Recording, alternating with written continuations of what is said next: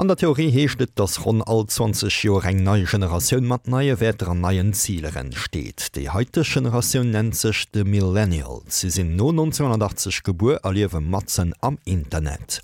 Sie sind Digital Natives, ihre Erstellung als Kooperativ an sie lewen online an offline. Tschen dessen zu Welten gët awer dacks kein ënnerscheet gemach.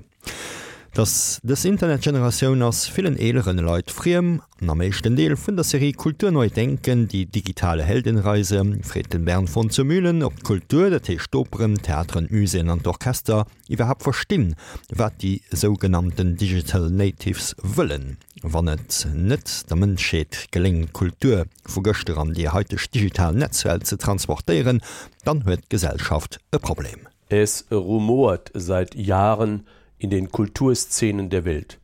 Wird es den Museen, den Orchestern, den Opern, den Theatern und den Galerien gelingen, die junge Generation für Kunst und Kultur zu interessieren?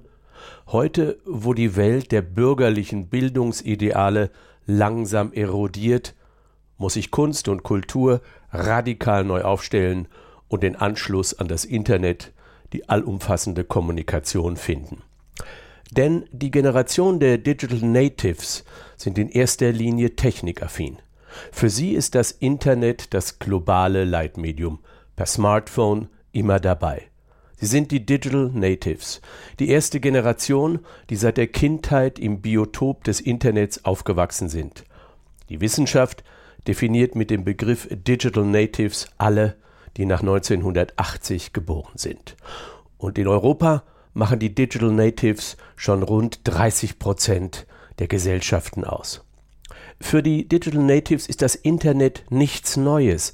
Aus ihrer Perspektive und aus ihrer Erfahrung ist das Internet ihre Muttersprache.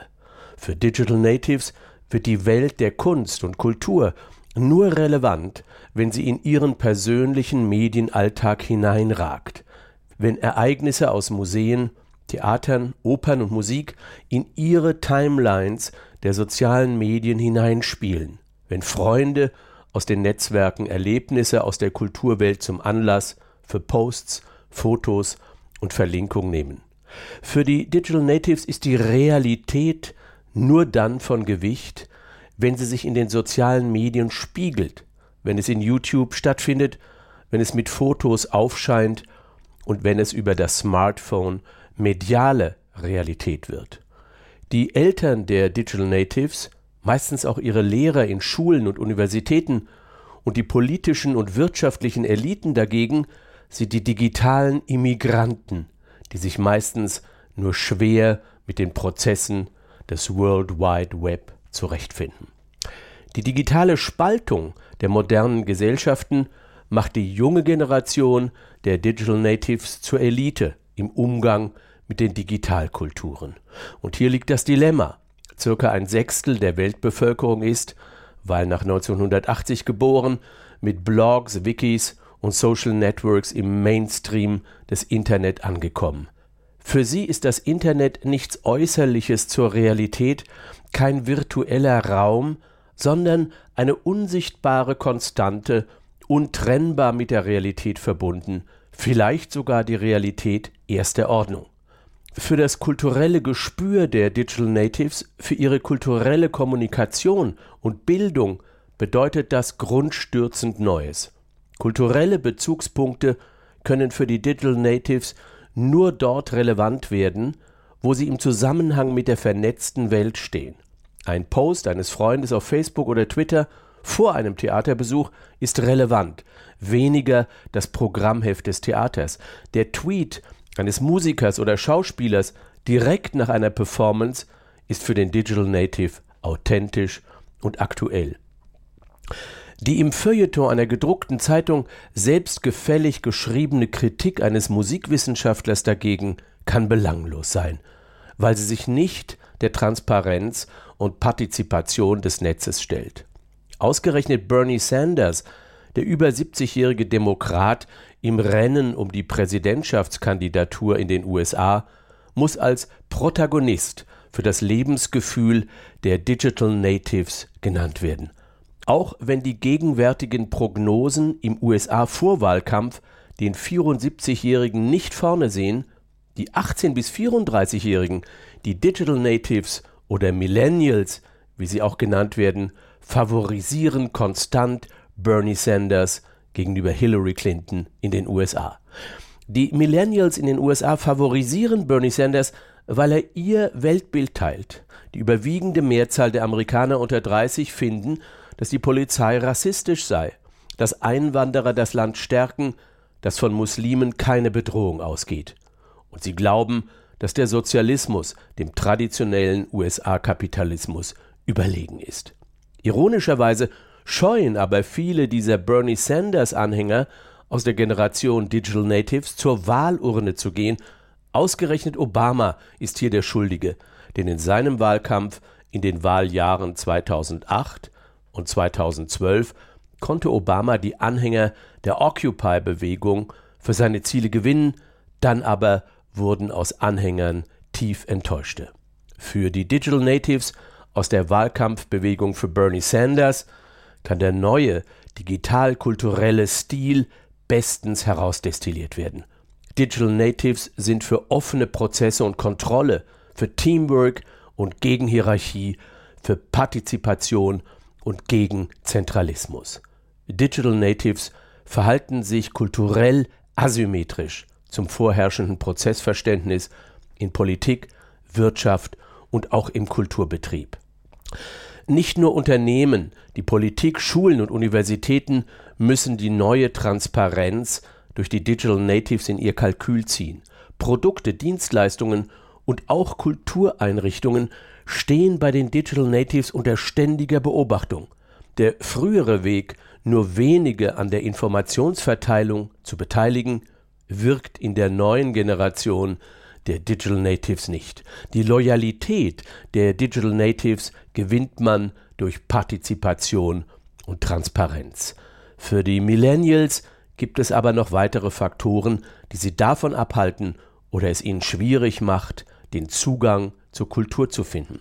Wenn das Theater zum Beispiel nur die Aufführung des Stücks als Zugang für die Theaterwelt anbietet, ist das zu wenig exklusive Proben, Backstage-Erlebnis, Treffen mit den Schauspielerinnen und Schauspielern und Partys sind zwingend nötig, um Digital Natives zu gewinnen und im Netz Zugangspunkte zu setzen mit Stories, die für die Millennials relevant sind, persönlich relevant sind. Darauf wird Wert gelegt. In einer Umfrage in New York unter Digital Natives erwarten 40 Prozent, dass vor und nach den Kulturevents Posts, Fotos und Videos im Netz, in den sozialen Netzwerken geteilt werden. Es klingt nach einer Regel. Was nicht im Netz geteilt wird, hat keine Relevanz. Digital Natives, die Millennials, sind durch ihre Smartphones einem schier endlosen Strom von Aufmerksamkeitsimpulsen ausgesetzt. Der Rhythmus der Arbeit ist unregelmäßig, nicht immer planbar. Wie nun also in diesem urbanen Lebensstil die langfristige Struktur eines Abonnements für Theater und Konzert unterbringen. Für Millennials ist diese Methode des Kartenverkaufs wenig wert. Ticketing muss elastisch auf den letzten Drücker möglich sein und online. Denn was für diese Generation bei der Nutzung von Apps normal ist, muss beim Ticketing auch gelten.